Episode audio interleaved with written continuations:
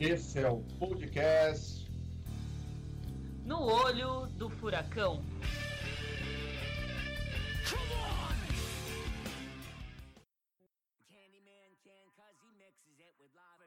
Saudações a todos, bem-vindos ao seu Semanário do Caos. Eu sou a Marilupe, eu sou aqui de São Paulo e, como sempre, eu estou aqui manobrando esse podcast que traz semanalmente notícias da barbárie que se tornou a conjuntura nacional. Aqui comigo, a poderosa gaúcha Alice Carvalho.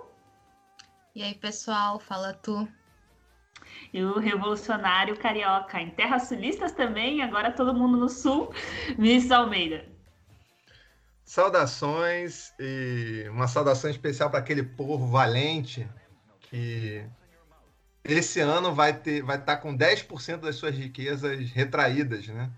Graças ao presidente incrível que nós temos. Esse povo é o brasileiro que acima de tudo, como Euclides Jacunha já dizia, é um forte. Ele falava do Nordeste, mas é, acho que todo mundo aí está nessa, nessa conta dessa vez. Estamos é, precisando de força realmente, né? Bem, antes de começar e dar mais uma analisada na Barbárie Nacional, acho que seria bom a gente dar uma agradecida em algumas pessoas que fazem a nossa semana mais feliz quando vêm nos dizer que escutam o nosso maravilhoso podcast. Vinícius? Meu agradecimento hoje vai para dois camaradas, o Vitor Vitinho Machado, jornalista, camarada lá do Rio de Janeiro. Sempre ouve, ouve com a filha. Eu acho que eu, eu, talvez eu tenha até já agradecido ele alguma vez, mas vale duas vezes. E outro, com certeza não agradeci ainda, que é o Arthurzito, Arthur Moreira, que é lá do Espírito Santo, comenta, ouve todos os podcasts, comentou para mim muito sobre o comentário musical, que ele é um roqueiro também, música, gosta de MPB, gosta de rock, toca um violãozinho nas nossas festas virtuais e fica amarradão com os comentários musicais. Rimou, ó, rimou. Essa nem foi ensaiada. Bem, muito obrigada, Arthur. Quero te ouvir tocar mais vezes e muito obrigada, Vitinho. Até é, a próxima. Vamos começar aí, então, pessoal? Todo mundo pronto? Motores aquecidos?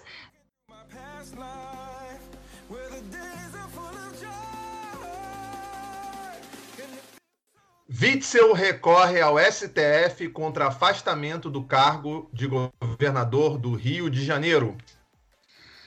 Pois bem, né, gente? Essa manchete é de uma matéria do G1, da Júlia do é de segunda-feira, né? A, a gente tentou pegar o que tem de mais atualizado na situação, nessa situação de afastamento do governador do Rio de Janeiro, o Wilson Witzel antes de entrar nos questionamentos da defesa do Witzel, que são o foco né, é, da matéria especificamente, acho que é importante a gente se deter, na verdade, nos fatos principais desse afastamento. Todo mundo deve lembrar do Witzel, Witzel, nem sei como fala o nome dessa pessoa direito, é, que se elegeu na cola do fenômeno bolsonarista, um cara que é, desde sempre sintetizou o pior das políticas da extrema-direita, o cara que quebrou a placa em homenagem a Marielle, que comemorou a ação policial que resultava em morte, entre outras opa. Opa. Quebrou não, quebrou não, ele tava do lado. Ele tava ah, do lado. Ah, tá. Ele participou. Ele, ele disse que nem sabia que iam fazer aquilo, tá? Ô, Mariana, não seja tão injusta. Ele participou do ato ali de alguma forma, tá bom, tá bom. Mas que ele comemorou a ação policial com resultado em morte, isso ele fez. E várias outras barbáries também, né? E como todo bom bolsonarista, ele enche a boca para falar contra a corrupção, para se apresentar como um político diferente da política corrupta, né? Então, Uh, se a gente avançar um pouquinho esse filme para o início da pandemia, a gente vai saber também que o Witzel ele teve uma postura um pouco diferente das outras lideranças bolsonaristas, ele não foi negacionista da pandemia.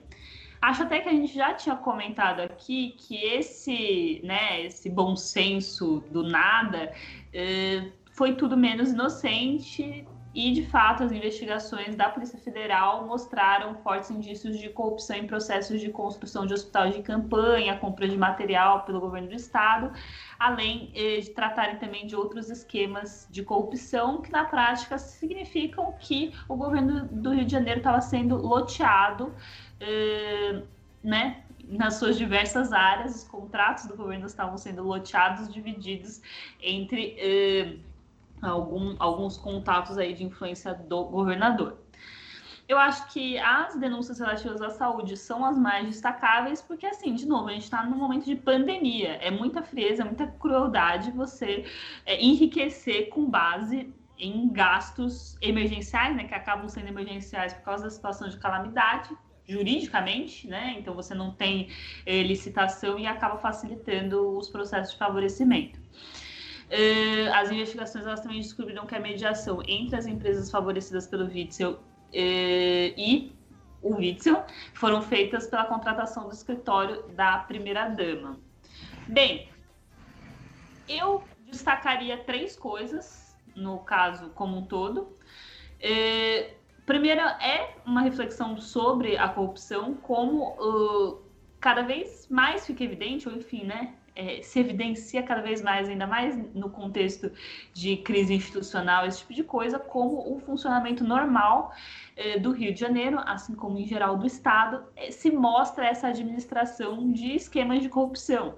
Então, o Sérgio Cabral e o Pezão, eles também tinham esquemas parecidos, então, o Rio de Janeiro, ele, né, é esse lugar onde isso fica mais evidente, mas, na verdade, a gente é, tem sempre que ter um pé atrás com o que é chamado de Estado de Direito. Né? As elites elas vão continuar administrando seus negócios com a colaboração do Estado burguês.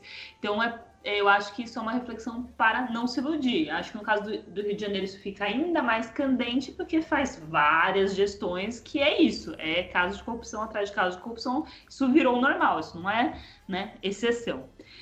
Em segundo lugar, eu acho que a gente precisa fazer uma menção desonrosa para o papel das OS, são as organizações sociais, elas estão no centro das denúncias também desse, desses esquema de corrupção do Witzel. As organizações sociais, para quem não sabe, são entidades privadas, supostamente sem fins lucrativos, que são criadas por particulares para exercerem atividades de interesse social. Na prática, elas são empresas que, elas, que administram parcelas do serviço público. E, em geral, a gente da esquerda se opõe a esse tipo de terceirização do serviço pelas OS, porque a gente entende que é uma tarefa da administração pública, né, que é passada para a administração privada. E, de fato, nesse caso, a Procuradoria-Geral, a denúncia da Procuradoria-Geral da a denúncia da Procuradoria-Geral da República é, afirmou que o, o governo do Rio de Janeiro estabeleceu né, esses esquemas de propina a partir da contratação emergencial uh, de OS, né, uh, para liberação de pagamento de OS, uh, que prestariam serviços ao governo. Então, acho que isso é só para no futuro a gente refletir e pensar de fato nesse papel das organizações sociais e como elas facilitam esse tipo de esquema. E aí, para concluir, uh, acho que tem o conteúdo dessa matéria mesmo, que é a questão de como o afastamento foi feito, que acho que é uma coisa que pode ser questionada. O Superior Tribunal de Justiça, a partir de um juiz, na verdade, né, um juiz do Superior Tribunal de Justiça, tirou eh, o Itzel da função por 180 dias e aí ele recorreu ao STF por causa dessas eh, questões de trâmite. Enfim, uma delas é o fato de que a decisão foi monocrática e outra o fato de que o afastamento foi feito antes da denúncia ser de fato recebida. Então acho que é outro elemento que tem que ser discutido aí de como funcionou o, o processo de afastamento do governador. Então, a gente está falando aqui Wilson Witzel, 2020, Rio de Janeiro. Portanto, eu vou falar do quê? Exatamente, Alice. Vou falar de Revolução Russa de 1917. Entendeu? que aconteceu lá na Rússia, inclusive. É... Vamos lá, gente. É o seguinte. É... É esse, essa semana, a semana passada, a gente, inclusive, fez lembrou a morte do do Leon Trotti, que fez essa homenagem. É, teve um texto por aí que eu não vou citar o nome de quem, homenageando, entre aspas, o, o Trotsky, dizendo que não, porque é muito bom o Trotsky, é uma memória. O problema é que essas organizações trotskistas brasileiras é, a, são aderem ao socialismo democrático. Hein, Mariana? Socialismo democrático, Mariana. Entendeu? É, e aí, assim, aquele negócio, né? Tem uma, hoje uma ascensão de uma esquerda no Brasil, né? nas redes sociais principalmente, que acha que o, a, o, a gente combate o fascismo, o discurso de ódio à esquerda, reafirmando as experiências as piores possíveis é, que fizeram parte do legado de fato do socialismo como é, experiências que a gente tem que reivindicar como, não, se não corretas, pelo menos é, que foram mais interessantes do que elas realmente foram. E aí é importante a gente entender, lá em 1917, lá na Rússia tal, né, teve uma revolução, né? A revolução ela começa em fevereiro, e aí tem o fim de um império czarista, e já nesse império czarista, o Kizar ele fazia, tentava tentando fazer algumas, construir algumas instituições de maneira a parecer que o Estado era mais democrático ou era não era tão autoritário e uma delas principalmente é a Duma Imperial, né? E ela foi frontalmente combatida pelos revolucionários, né? Seria uma espécie de parlamento imperial, só que ela foi fechada várias vezes, tudo mais, era uma, era muito ruim. É, não que a, o que a gente tem hoje seja maravilhoso. E aí a gente, é, quando teve a Revolução em Fevereiro, foi é, é instaurada uma Assembleia Constituinte para se fazer uma constituição de uma nova, de um novo regime, né? Só que nesse meio tempo tem uma série de recuos de uma série de setores, e aí vai ter uma outra etapa da Revolução, que é a Revolução de Outubro. E essa Revolução de Outubro é a Revolução é identificada com o Partido Bolchevique, com os, os socialistas, os revolucionários. E aí, logo em seguida, abre-se um debate entre eh, as principais lideranças mundiais da, da, dos revolucionários sobre o que fazer. Né? Que, e aí entra o debate sobre a Assembleia Constituinte. Teve, como a gente está falando de Rio de Janeiro, né? a gente está falando de.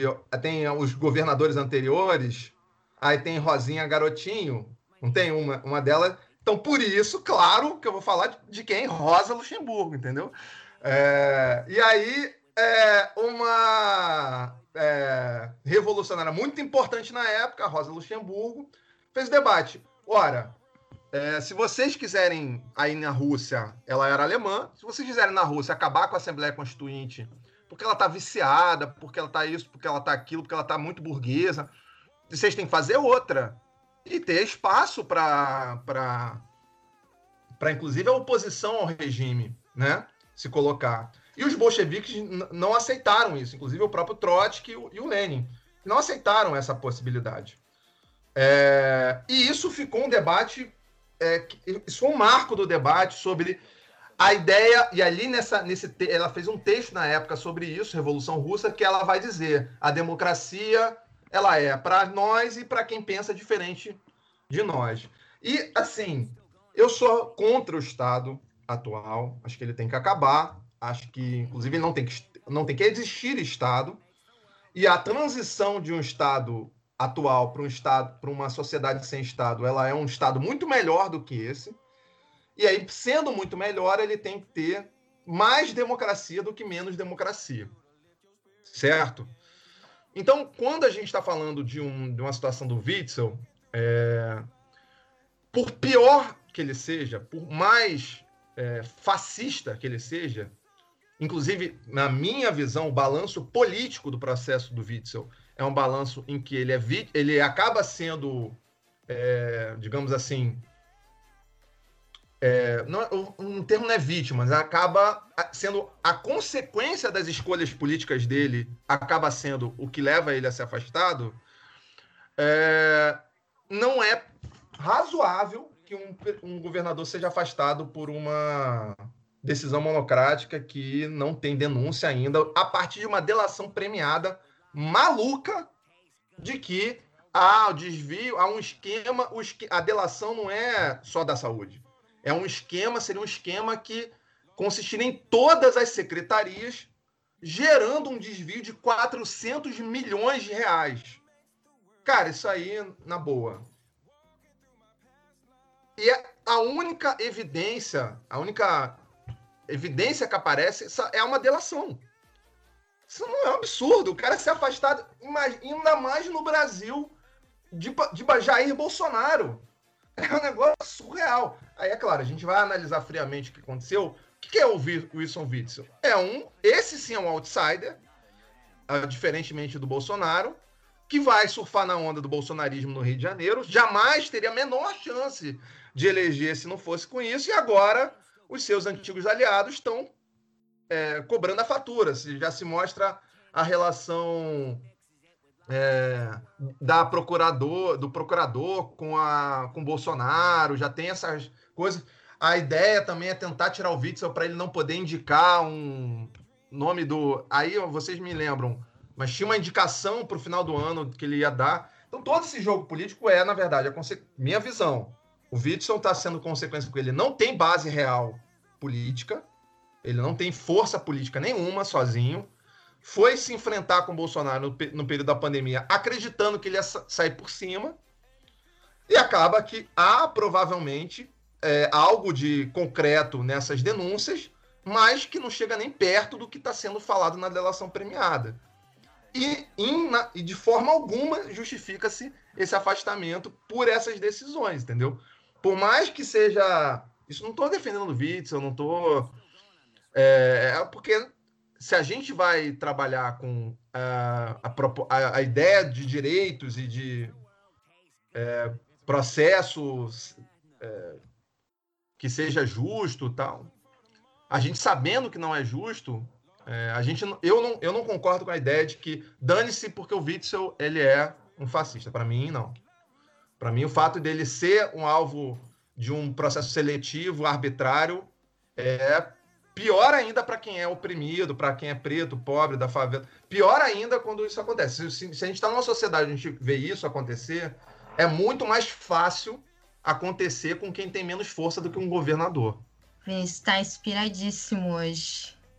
Eu acho que o meu comentário vai ser sobre muito mais como eu detesto o Witzel e o projeto que ele representa, que é, de alguma maneira, ameaça a vida de pessoas como eu, assim. Eu tenho bastante raiva dele, assim, porque para mim o que o Witzel faz é justamente uma política de morte, sabe?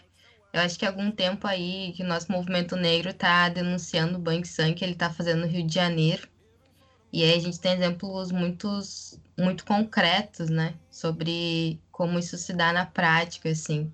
Porque ele foi o cara que justamente na, no período de, de campanha eleitoral que falou que ia acabar com a questão da, da corrupção, da bandidagem.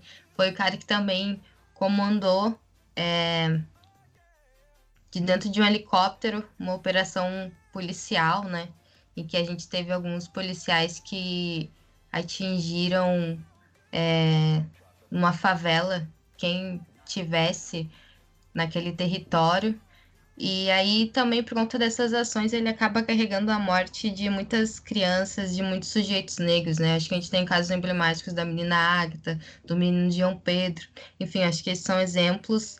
E agora justamente o fato de estar tá passando por essa investigação, né, por estar tá sendo colocado aí como é, sujeito desse processo por desvio de dinheiro, acho que especialmente na área da saúde, demonstra justamente que o projeto que ele representa ameaça então as nossas vidas, assim. E o Witzel, ele foi afastado é, do cargo por essas suspeitas de corrupção, que acho que coloca justamente a área da, da saúde como evidência por conta da pandemia que a gente está passando, não, né? Então, de certa forma, isso acaba é, ficando em maior destaque, assim.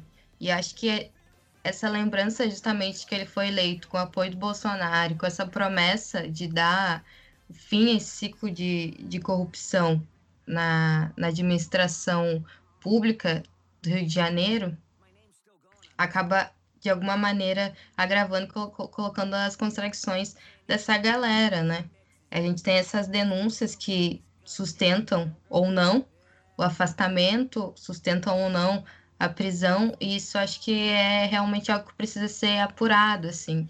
É, teve uma galera que também levantou a importância da retomada dos trabalhos e do funcionamento da comissão de impeachment que foi composta na Assembleia Legislativa do Rio de Janeiro para talvez dar uma resposta ao caso e consequentemente também apurar em via legislativa os indícios da corrupção e de todas essas atividades colocadas como irregulares a partir da administração do governador do Rio de Janeiro. Né? Então, só para é, só mais um, um complementozinho, porque talvez não tenha ficado nítido isso. É, eu acho que o Witzel tem que sair da, do governo. Para mim, a questão toda é assim, voltando ao assunto lá da, da, da, da Rosa e tal. Quando eu falei de, de da crítica é, a uma caricatura dessa ideia de socialismo democrático, acaba que vira uma coisa reformista, eu quero dizer que eu concordo com a Rosa na época, que a gente tem que construir, num processo revolucionário de mudança de sociedade, espaços que tenham democracia até para as piores pessoas possíveis. O problema é que essas pessoas, por piores possíveis que sejam, e por isso que, o, que tem um pormenor aí, não vão querer estar nesses espaços, eles vão querer derrubar um governo socialista com golpe, com violência e tudo mais. Aí tudo bem, aí você enfrenta violentamente com o exército e tal. Agora, a perspectiva das revoluções, e a Rosa disse isso né, nesse texto da Revolução Russa, e por isso é importante a defesa do Estado de Direito, mesmo que a gente defenda que o Estado tem que acabar, ela fala: toda a experiência histórica contradiz a não, não defender mais democracia. Isso, esta mostra-nos, ao contrário, que fluido vivo do estado de espírito popular banha constantemente os organismos representativos, penetra-os, orienta-os. Senão, não, como seria possível assistir de tempos em tempos em todo o parlamento burguês às divertidíssimas cabriolas dos representantes do povo que, subitamente animados pelo espírito é, do povo, produzem entonações inteiramente inesperadas. Então, o movimento popular é capaz de gerar pressão quando esses espaços existem. Quando esses espaços não existem, quando a justiça ela não é questionada, mesmo na decisão de um cara que nós odiamos, é, sendo que ela não, não segue o seu rito é, previsto, pelo menos, a, isso tende, pela teoria da Rosa Luxemburgo, e, pela, e eu concordo com isso, a se voltar para a gente, né? a se voltar para o povo, na verdade. Né? é, é difícil, a gente fica a gente fica mergulhado em processos que são muito complicados, né? Porque tem essa denúncia e acho que a própria Alice né, falou sobre como é, o Witzel, o Witzel é uma pessoa horrível e como a gente acredita, na verdade, nessas denúncias, mas acho que é isso, o Vinícius está certo. Não importa que importa, que a gente precisa também ter o, o processo, né? Manter os processos abertos, democráticos, né? Enfim. Gente, acho que a gente pode passar para o próximo, pode ser? What do you guys think? My name's still going on this, right? Ações judiciais tentam revelar a identidade de administrador do Sleeping Giants. Bora lá. É, então, o Sleeping Giants, peço desculpas se eu estiver pronunciando erroneamente, mas é basicamente um perfil no Twitter e, se não me engano, no Instagram também, que para muitos, inclusive, aí virou um grande inimigo, né, por parte da direita inclusive nas últimas semanas. A ideia da conta é denunciar alguns sites que eles classificam aí como propagadores de fake news, as notícias falsas, né? E aí pede para que os anunciantes boicotem essas páginas. E aí, segundo essa galera também, a proposta é de alguma maneira cortar a fonte de renda de quem espalha a desinformação. Uh, o perfil ele teve uma inspiração no movimento de mesmo nome, que foi criado nos Estados Unidos, e por lá é, o grupo já fez com que algumas empresas retirassem anúncios de site uh, que apoiavam o presidente Donald Trump, né? Com a alegação, então, de que eles divulgavam essas notícias falsas. No Brasil, inclusive, causou bastante indignação entre o Bolsonaro e a galera que, de alguma maneira, gira em torno dele, né? Inclusive, os próprios filhos, como o Carlos Bolsonaro, que criticou uma decisão aí do Banco do Brasil de retirar os anúncios por conta desses movimentos, né? Inclusive a instituição voltou atrás. Enfim, não se sabe quem são exatamente as pessoas responsáveis pela versão brasileira do movimento. E aí, numa entrevista recente, inclusive, eles disseram que o objetivo seria é, essa supressão né, do financiamento da desinformação e do discurso de ódio. E aí, desde o início da atuação do grupo, eles têm causado bastante desconforto, o que levou a esse pedido é, para que o Twitter revelasse então a identidade de quem administra esses perfis e que, consequentemente, fizesse a exclusão deles, né? E aí a juíza que estava em volta do processo acatou o pedido, mesmo que não tivesse nenhum apontamento de crime ou de violação de direito à liberdade de expressão, por exemplo, né? E aí acho que nesse sentido a gente pode debater justamente sobre essa questão da liberdade de expressão, o que algumas pessoas também colocam num debate do que seria o limite entre essa liberdade de expressão, de opressão, a democratização é, da mídia e também a construção aí de ferramentas de troca de informação alternativas independentes. E eu acho que também compreender que revelar essas identidades pode ser algo bem perigoso, né? Porque de alguma maneira a gente não vai ter como controlar talvez práticas de ódio que possam surgir a partir disso.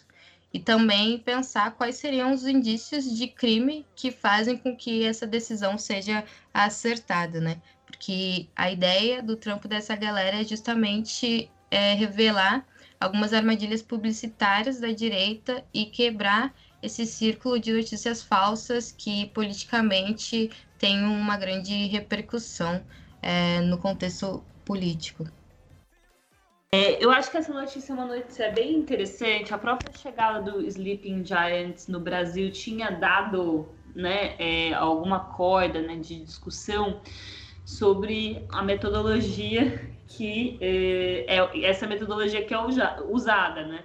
Isso porque é uma quase um, um contra-ataque contra todas as tendências uh, midiáticas da extrema direita, né? Você tem, a gente falou, acho que do Bannon foi semana passada, não sei, acho que foi semana passada, uh, e de como ele articula internacionalmente um, um, um método de ação uh, que parte das fake news, parte de você é, é, botar para circular notícias falsas, uh, né? Inclusive sabendo que essas notícias vão ser, uh, né? Vão ser, vão ser desmentidas, mas a velocidade do, a velocidade que elas circulam, né? Vai ser maior do que que, do que a correção vai conseguir, vai, vai chegar mais longe a notícia do que a correção da notícia. Uh, e como isso é fundamental para a ascensão, foi fundamental para a eleição do Bolsonaro, como foi fundamental para a eleição do Trump, né? Então é uma tática internacional dessa extrema-direita. E essa forma de contra-atacar é como você consegue não, não circular tantas fake news, é que as plataformas que divulgam as fake news não consigam existir. Então, um corte é, econômico, então essa pressão é, aos patrocinadores, aos anunciantes. É, e aí, né, é, eu acho que essa, essa busca por saber de quem são esses perfis mostra muito o quanto isso é importante para essa extrema-direita, né? O quanto essa extrema-direita ela não vai sobreviver se as suas fontes de fake news elas forem secando.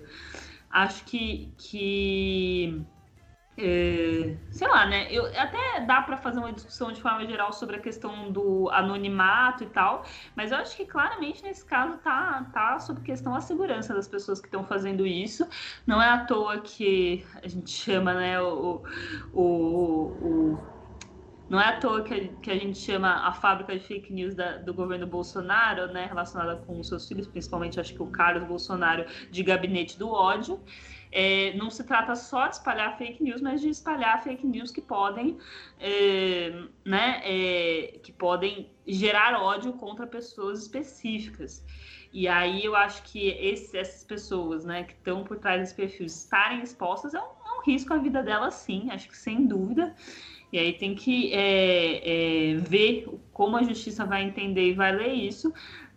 Mas eu acho que, inclusive, me identifico muitos motivos, porque não se trata, né? Enfim, pode ser que, que essas plataformas estejam se sentindo caluniadas. Acho que outro fenômeno que aconteceu, agora talvez o Vinícius vá lembrar o nome, é a, a, a direita, a extrema-direita tentou fazer a, a, versão de direita dos Sleeping Giants e tentou denunciar fake news em, em, plataformas de esquerda. Acho que isso também chegou a acontecer. Mas, é, enfim, né? Acho que do ponto de vista teria que ver como vai juridicamente se desenrolar, mas eu acho que é um risco, sim, a vida dessas pessoas é, nesse ponto. Bom, Sleeping Giant direita não estou sabendo, por enquanto. É... Vamos lá. Bom, é, a gente. Eu justamente fiz um, aquele toda a história lá da, da Revolução tal, da, para discutir o modelo, a estratégia socialista com uma ideia de mais democracia, direitos iguais, direitos garantidos, julgamento a ser cumprido. Aí eu vou trazer a referência de outro documento, aí muito tempo depois, em 1985, a Organização Quarto Nacional, uma organização mundial, né? Ela fundada pelo Trotsky em 1938, dois anos antes da, do, seu do seu assassinato, vai lançar um documento em que vai que é chamado de Democracia Socialista e Ditadura do e ele vai mostrar como é importante a justiça funcionar num estado de transição, num estado socialista. Então, assim, eu sei que a gente não tem uma grande audiência. É grande, né? Mas não é tão grande assim, né? E ela é muito, hoje, é, concentrada na, em figuras que eu, a maioria eu, eu sei que são ou de esquerda ou são socialistas. Então, esse debate eu acho que é um debate importante. De como que a gente, quando faz uma defesa numa situação espinhosa e difícil como a do, do Witzel, a gente tem mais conforto para defender é, o absurdo que está acontecendo com o Sleeping Giant.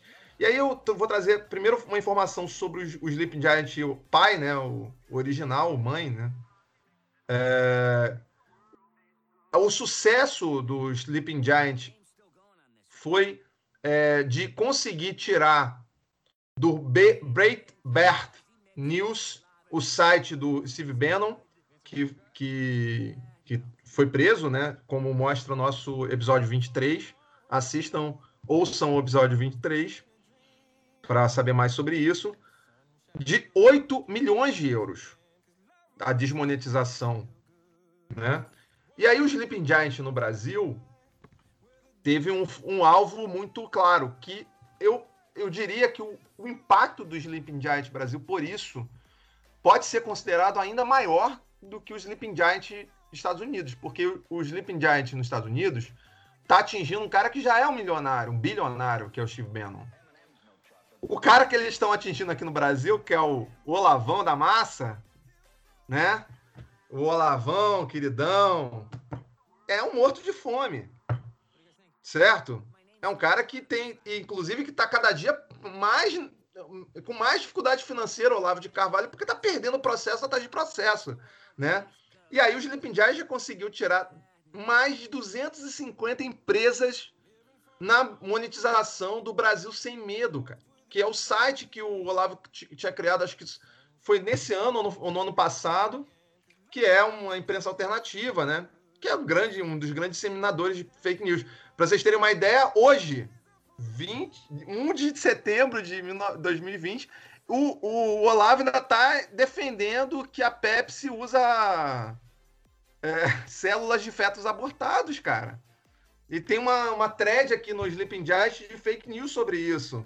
É só abrir o Twitter, vocês vão ver isso.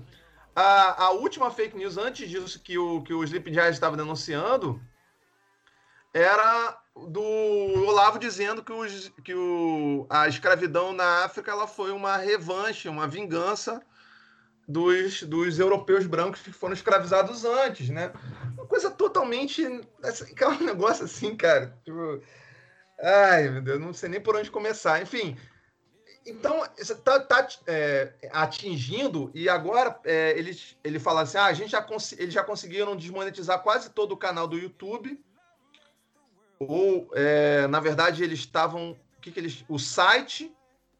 E agora eles estavam é, tentando desmonetizar o canal do YouTube do Olavo de Carvalho. Eles, eles conseguiram ir para cima do Brasil sem medo e agora estavam indo para o canal do YouTube. E hoje já apareceu a 99 Food acabou de dizer que vai desmonetizar, vai parar. Então, assim, na verdade, e, e assim, pelo que eu entendi, não sei se a, a, Alice pode me corrigir, eles não chegam nem a pedir é, para as empresas tirarem. Eles simplesmente, ó, oh, empresa, vocês sabiam que vocês estão financiando isso aqui? Ponto. Deixa eu aí no ar, para quem quiser. Eu, pelo que eu entendi, o Slipknot, ele sequer faz uma pressão específica para as empresas. Ele apresenta, ele faz uma investigação e apresenta os resultados da investigação para pro, pro, as empresas. E aí vai divulgando. A pressão que o Slipknot faz é: ó, olha as empresas que estão aqui ó, financiando. E as empresas, preocupadas com a sua imagem, vão retirando, né? Então, é complicado, cara. É um negócio assim. Mas eu acho que o Sleeping Giant é, veio para ficar, cara. Não vai ser tão fácil. Assim. Teve um movimento bem interessante. A gente retweetou também vários perfis fazendo isso no nosso perfil. Né? Somos todos Sleeping Giants, vários artistas, influencers, não gosto muito disso, né? É, mas, dessa palavra. Mas como a gente está ficando, né? Aqui a gente super, né? né? A gente começa a adotar. Mas é, as figuras que todo mundo conhece, Felipe Neto, tudo mais, os artistas, é, parlamentares, é, muitas figuras é, apoiando né, o Sleeping Giant. Né? Então, eu acho que a gente tá. Isso é uma boa notícia, embora é, tenha essa, esse ataque da justiça, né? A própria. A, a, a própria. O próprio Twitter não está querendo revelar os dados, né?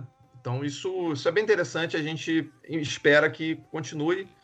E somos todos Sleeping Giants, né? Ou, ou hashtag eu sou Sleeping Giants Brasil, como eles querem, né? Da hora. Vamos passar para a última, pessoal? Fim do teto. Não sei, mas como? Então, essa é a matéria, na verdade é um artigo, né, de, de... saiu na Folha de São Paulo, do campeoníssimo Armínio Fraga, no dia 29 de agosto. E aí, é, ao contrário a gente, do que a gente comumente faz, como é artigo de opinião, em, que está falando de uma notícia, de um evento que está acontecendo, que é a discussão sobre o fim do teto, é, vale a pena um históricozinho do, do nosso querido, né? Armínio Fraga, para quem não conhece. É, é, bom que a gente sabe que a gente está ficando velho quando a gente começa a contar umas, fazer resgate histórico, a gente estava vivo na, quando aconteceu, né? Armínio Fraga, ele é, inclusive é, trabalhou para o Jorge Soros na década de 90. Antes ele foi da PUC, tal, tal, tal. E aí, em 99, ele é convidado para ser é, presidente do Banco Central. Logo depois, eu contei isso, falei sobre esse, essa situação, esse contexto político-econômico no episódio 22, se eu não me engano. Ouçam lá. E é, a questão principal é que ele tinha que é, consertar a economia que estava sob é, muito instável pela desvalorização do real. E aí ele tinha que, que ele ele à frente do Banco Central fez um regime extremamente austero de é, adoção de um regime de metas de inflação como nunca se, tinha se visto, mesmo no plano real, é, para garantir estabilidade política. E é, ele operou é, a campanha dele, é, no tra o trabalho dele operou a chegar a, a os juros do, do, da Selic no, no banco, aplicados pelo Banco Central naquele período chegaram a 45% ao ano, né? um número exorbitante. E é, o tempo passa, o tempo voa, né? E em 2014, a figura do Hermínio Fraga ele reaparece na política como indicado pelo Aécio Neves nos, no, nas eleições de 2014 presidenciais como, como o futuro ministro da Fazenda, assim como o Bolsonaro fez com Paulo Guedes. Ele falava: Ó, oh, isso aqui que vai ser o meu ministro da Fazenda. E o, e o, e o PT, a Dilma, que, é, que era candidata na época, à reeleição, inclusive, ela tá vendo, ele vai vir com, com a política de austeridade, de altos juros, eles ganharam eleição, né? O que, que aconteceu em 2014, 2015? Uma uh, crise absurda que, segundo a economista Maria Lúcia Fatorelli, é provocada principalmente pela política monetária do Banco Central né, que, que é, conduziu a juros altíssimos, a uma série de. e aí pagamentos de juros em cima disso, e queimou uma, um superávit de. superávit, que é, o, que é o, a, a diferença entre o que a gente gasta e o que arrecada na, na União, de um trilhão de reais. E aí teve uma queda de. É, de de PIB exorbitante, que não, não chegou, não, inferior ao que a gente está vendo hoje, mas é muito grande. Né? E eram juros praticados a 14,25% ao mês. Então, assim, né? Aí tanto o Armínio Fraga, aí o Armínio Fraga faz esse artigo para dizer que tem que acabar com o teto, porque não sei o que, não sei o que lá, eu vou chegar nele já. E aí o, o, o 247 divulga isso. Ó, oh, tá vendo? Olha lá. Que incoerência, né? Do Armínio Fraga, que era um neoliberal. Cara, o PT, cara, assim, a gente fica assim meio, cara. Será que, que as pessoas não sabem que a gente estava vivo em 2015 e viu o que, que o PT fez com a economia, com, com, com, com Joaquim Levy e tal? É, é, um absurdo, é um negócio assim, sabe? Inacreditável, sabe? E, e aí, voltando, entrando aqui na discussão do. O que, que ele vai dizer que como tem que acabar com o teto, né? Ele vai dizer, principalmente, que vai ter que é, que vai ter que é, investir em é, vai ter que ter um investimento superior em áreas essenciais, né? Que não vai mais respeitar é, essa, essa, essa, essa regra estabelecida pelo, pelo teto de gastos, e aí vai estabelecer, na verdade, que para é, não desregulamentar a economia como um todo, é esse o destaque que eu vou dar aqui no, na discussão, ele quer que a gente é, acabe com quem? Quem? Com os privilégios dos servidores públicos. Esse é o grande, é o grande chamariz do, do, do Armínio Fraga, como ele vai dizer que, que é o, a forma de ser responsável, mesmo que a gente não respeite o, o teto de gasto completamente, tal, tal, tal, né? E isso é, né? Enfim, é uma coisa muito. Então, ele, ele fala que a economia viria da eliminação de subsídios e brechas tributárias regressivas, isso também estabelece. Isso tem, a, tem ligação com a é, restituição do imposto de renda, e ajuste de folhas de pagamento do setor público e mais ajustes na Previdência, Mariana. Mais ajustes na Previdência. Parte do recurso ficaria livre para gastos e investimentos em áreas de alto retorno social, como saúde, assistência social, pesquisa básica, educação e infraestrutura. Engraçado, né? Porque fala de, de corte de serviço público, mas quer investir em saúde, educação, assistência social. E é um, é um negócio completamente esquizofrênico. Não precisa ser economista para ver que, que o cara está falando uma coisa que não tem nada a ver uma coisa com a outra. Primeiro que ele fala isso, de investimento em educação e saúde, depois ele vai falar temos que combater o lobby do funcionalismo, é, que tem muito privilégio, não sei o que, não sei o que lá. O Brasil é um ponto fora da curva global no que tange ao peso do funcionalismo no gasto público. É essa frase que eu queria pegar. Alice, sabe qual é o ponto fora da curva? Qual é, primeiro, qual é a curva?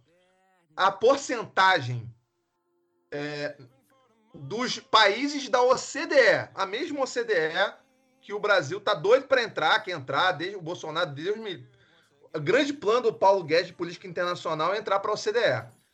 É 21% da população ligada ao serviço público. 20, 21% dos trabalhadores ativos estão ligados ao serviço público. Essa é a média. O Brasil é a média dos países comunistas, estatistas da Dinamarca, tá, ô, ô Mariana? Noruega, que é 35%, Leto, Letônia, 31%, Suécia, 28%. Entendeu? Aí vamos pegar outros países aqui. Reino Unido, olha o comunismo no Reino Unido. 23%. Aí o Brasil, que é o ponto fora da curva, segundo o Armínio Fraga, é 12%. Dados do DIEESE. Públicos. Certo? Então, é um negócio assim, sabe? E aí a gente volta para a discussão, eu não vou falar muito sobre isso, a gente já falou sobre isso no episódio 22, mas tem novidades sobre isso, é... Nós temos no, no, no país hoje 67, 65 milhões e 482 mil beneficiários do, do auxílio emergencial é, superior a tem é, mais auxílio mais auxílio emergencial do que é, trabalhador de carteira assinada em quase todos os estados da, da Federação, à exceção de Distrito Federal e Santa Catarina. Aí, ah, Vinícius, então você é contra o auxílio emergencial? Não, eu não sou contra o auxílio emergencial, mas é, o auxílio emergencial e o que vai ser depois o, o, o, o Renda Brasil certamente vai ser superior ao, ao, que mais reclamavam. Uma das coisas que mais reclamavam do lulismo, que era o Bolsa Família. Que a, já, no governo Bolsonaro atende a 14 milhões e 283 mil pessoas, famílias, que pode multiplicar um pouco, mas não vai chegar nem perto de 65 milhões. Entendeu? Então, assim, é, e, a, e aí a gente teve ainda nesse, nessa semana essa coisa do da quase que saiu a lei de na, tá tendo uma discussão sobre a lei orçamentária do ano de 2021. Não, não, a gente optou por bem não discutir isso profundamente aqui nesse episódio, porque é uma coisa que vai correr ainda. Com certeza a gente tem que debater nos próximos. Mas já teve uma discussão em que entrou a proposta inicial do governo, onde ele tirar, deixava o orçamento da educação como o pior desde 2013 sendo que em 2013 a rede federal de ensino técnico e tecnológico no Brasil era metade do que é agora. Então é quase como se você tivesse metade de 2013, entendeu? E é corte da educação básica, que o Bolsonaro sempre falou que era mais importante do que ensino superior, blá, blá, blá, blá, blá, entendeu? Então, assim, é... destrinchando toda a discussão de teto de gastos, a gente já falou no episódio 22 sobre teto de gastos, sobre a farsa que é o teto de gastos, porque ele é teto de gastos só para um tipo de gasto. E agora, eu já tinha falado no episódio 22 com o que está se concretizando agora, que o critério para manter o teto de gastos ou não é um critério fundamentalmente político. Político. Não importa é, acertar as contas se tiver uma questão política por trás. E para o Bolsonaro é essencial o teto de gastos não ser cumprido, mesmo que ele incida em cortes sobre os direitos, como ele, ele sugeriu é, fazer pro, do farmácia, cortar o farmácia popular, por exemplo, para manter uma, é, uma renda Brasil, um auxílio emergencial, que nós achamos que é correto e justo, mas com intuitos políticos de garantir a sua reeleição. É, eu acho que, que de, dessa discussão, né, mesmo essa coisa do Hermínio Fraga, de como todo, todo o processo do teto de gastos, a gente estava, pior é isso, né, a gente estava na rua contra a PEC do teto de gastos, eh, e foi uma coisa que passou como sendo praticamente, né, um bom senso, é, enfim, né, de, e não como, como a coisa política que era, inclusive, né, é uma medida importante para o Temer, é, depois do golpe de 2016, é, né, passar essa PEC dos, dos gastos. E aí é, é, tá evidente já, e isso a gente já comentou, né? Tá evidente há algum tempo que esse teto não vai se sustentar a gente já achava que ele não ia sustentar antes eh, da pandemia, quanto mais um processo de pandemia, né, realmente você manter esse teto de gastos é uma coisa assim, impossível. Uh, mas acho que é interessante isso, essa discussão de como é, né, a gente já vem apresentando que a gente acha que são setores que podem é, perder, setores, enfim, né, desde assim, nosso primeiro episódio, estava falando da, da auditoria da dívida, e é muito interessante que é, venha esse, essa onda de ódio e de, é, né, e de tentativa de tirar é, direitos de servidores. Acho que também a gente falou sobre isso um pouco recentemente, mas é lembrar que nem todo servidor é, enfim, juiz, uh, nem todo servidor é, é, servidor que ganha acima de 10 pau para fazer trabalho intelectual. A quantidade de uh, servidores que estão fazendo trabalhos, enfim, né, é, no chão das instituições públicas, seja os trabalhos burocráticos, mas lembrar também, sei lá, professor. Professor é extremamente mal pago no, no Brasil, sabe? Então, acho que é, quem identifica isso como. Inclusive, isso foi a primeira coisa que eu pensei quando o Vinícius falou isso de. de enfim, né? O ponto fora da curva. O que eu pensei é, nossa, 12%, 12% é só 12% considerando que tem a quantidade de professores que tem, né? E professor é, enfim, extremamente mal pago, apesar de ter que ter, enfim, ensino superior completo e tal. Isso é a massa do servidor público. A massa do servidor público não é o, o enfim, né? O, a autoridade e aí você quer tirar privilégio? Quero ver tirar privilégio eh, do juiz, do promotor, de enfim, beleza, corta o salário de todo servidor que ganha acima de 10 pau. Quero ver se isso vai ser uma coisa que a galera vai sustentar frente eh, aos seus pares, né? Uh, obviamente, isso provavelmente seria uma micharia perto do que você teria se você taxasse grandes fortunas, se você uh, auditasse a dívida pública.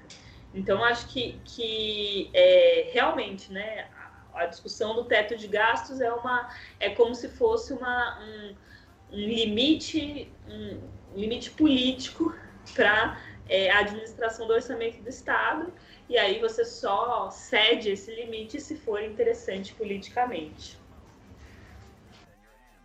É, boto fé, sim, concordo com vocês, acho que é bem por aí. E aí, quando eu estava dando uma olhada no artigo, né?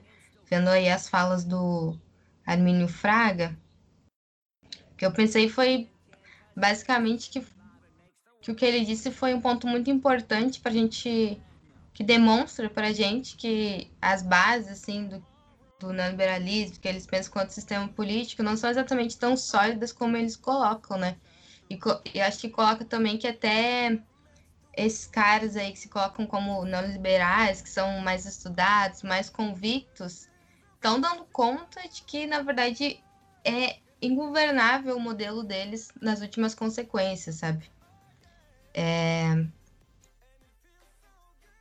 Eu acho que, enfim, o propósito de, de uma política né, de austeridade é justamente fazer a crise acontecer, é, diminuir a renda das pessoas, né, reduzir investimento trabalhista, que eles, na verdade, colocam como gastos, é, criminalizar de alguma maneira também é, programas e ferramentas de distribuição de renda e tudo mais. Só que também que eles estão colocando como uma, como uma alternativa é fazer com que a gente continue pagando a conta é, dessa crise que eles mesmos criaram, né? Acho que talvez a partir é, dessa conjuntura e, e, do que eles acabam colocando aí como política, também está abrindo um espaço para a gente pensar em medidas de, de defesa né, de serviços públicos dessas pessoas que de alguma maneira são mais vulneráveis socialmente e de criar outras narrativas, outras práticas, assim, para que essa agenda ultraliberal, ela, de alguma maneira, não seja uma realidade tão concreta, né, e a gente consiga fazer defesa dos instrumentos de, de proteção social mesmo, assim, acho que a gente compreende a partir dessas notícias, desse artigo, é, dos últimos acontecimentos, que o governo ele tem uma, uma capacidade muito baixa, né, de, de gerir essas, essas crises, assim. Então, todo essa, esse cenário econômico e, de alguma maneira, sanitário também, né, por conta da pandemia, coloca de maneira muito mais evidente a necessidade de um novo modelo de desenvolvimento que seja, então, baseado nessa nova relação que a gente fala com a sociedade, com a natureza, que não seja determinado pelo capital mesmo. Sim, com certeza. Acho que é isso que, que temos por hoje, pessoal. É, nossa, o Vinícius lembrou que acho que hoje é o nosso episódio 24, que significa que a gente está nessa quarentena né, da barbárie há uns seis meses já. Então, força para todo mundo, força para todos e todas as ouvintes. Eu sou Mari Lupe, no Facebook Mariana Lupe. Eu sou Vini Almeida, 81 no Twitter, Vinícius Almeida no Facebook, vinicius.almeida.81 no Instagram. E é isso aí. E tem o nosso Twitter também, né, Mariana? Lembra do nosso Twitter? É, tem o nosso. O, o juntinho. é o... Ah, é verdade! Nossa, como eu pude me esquecer? Arroba oh, olho do céus. Ó, oh, céus. Nosso Twitter, gente, é arroba no olho do furaca 1, o número 1. E eu sou Alice Carvalho, vocês podem me encontrar assim no Facebook ou então Alice Pessoal no Instagram. E sobre essa música que tocou aqui e que ainda vai tocar, Vinícius, o que você tem a dizer? O negro na América só pode entreter comportadamente sem ofender seus opressores brancos. O negro na América não pode escorregar, pois qualquer deslize é fatal. Childish Gambino vomitou as estrofes mais contundentes às representações racistas do negro nos Estados Unidos em seu multipremiado clipe música This Is America, que escolhemos para encerramento de mais esse episódio no Olho do Furacão. O som do fundo do episódio é de seu álbum lançado em 2016, Awaken My Love, que foge dos enquadramentos de gênero musical, variando do rap a black music, funk, soul e pop. Childish Gambino é Donald Glover, ator e músico nascido e criado em Atlanta, no estado da Geórgia, onde também nasceu o maior líder da luta contra o racismo de seu país, Martin Luther King Jr. Hoje considerada a capital do rap, Atlanta é situada numa das regiões mais racistas do planeta, o sul dos Estados Unidos. Nada é por acaso. Seria Glover o autor de um dos maiores gritos musicais de fúria a um sistema estrutural de opressão. Sistema esse que levou vidas como a de George Floyd, Martin Luther King e paralisa hoje Jacob Blake, alvo de sete tiros a queima-roupa pela polícia de Wisconsin na última semana. Voltando a This is America, diz Gambino na letra: Você é só um homem negro nesse mundo diz imitando a personificação do estereótipo racista Jim Crow. Diz isso relembrando o massacre de Charleston e o assassinato de Stephen, Stephen Clark, quando confundiram seu celular com uma arma. Encerra o vídeo correndo em referência ao filme Corra, dirigido e protagonizado por negros. Tudo isso sem deixar de representar a crítica ao proibicionismo racista da maconha, numa das cenas de sua obra-prima, esse vídeo This is America. Não poderíamos encerrar esse comentário e esse programa sem deixar de homenagear e dedicar nossa escolha musical a Chadwick Boseman, o eterno Pantera Negra, e também ator de Das Cinco Blood, o Destacamento Blood, excelente filme. Ascendente ator afro-americano, vítima de câncer, é, falecido na última semana. Wakanda para sempre, Boseman presente, porque também essa é a América, apesar do racismo.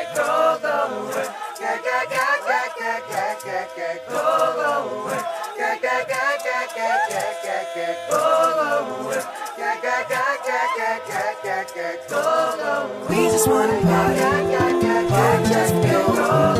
We just wanna party,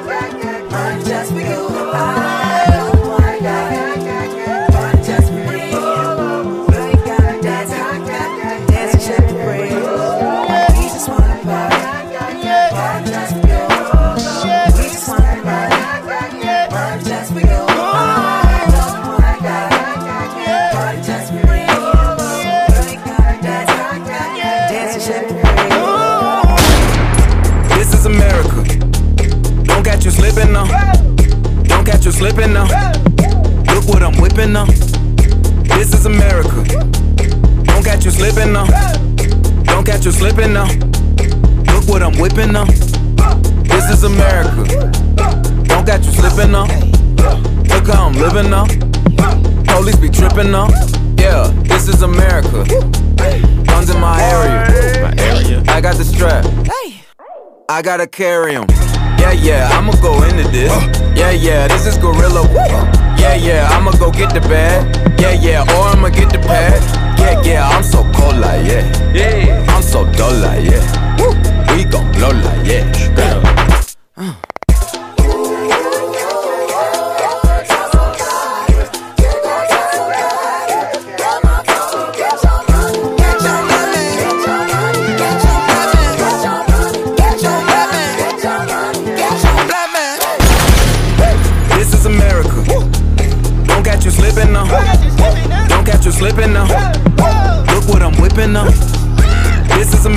Yeah, yeah. Don't catch you slipping now.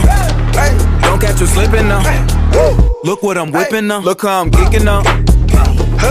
I'm so fitted. I'm on Gucci. I'm so pretty. Yeah, yeah. I'm gonna get it. Watch me move.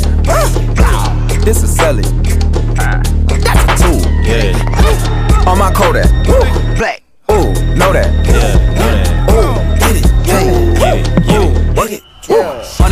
Hundred bands, hundred bands, hundred bands. Contraband, contraband, contraband. I got the plug on who a hawker. Whoa, they gonna find you like Baka. Blah.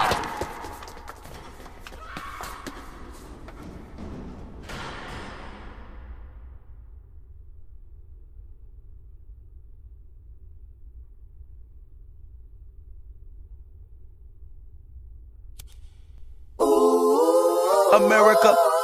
I just checked my follow and listen. You motherfuckers owe me money, baby.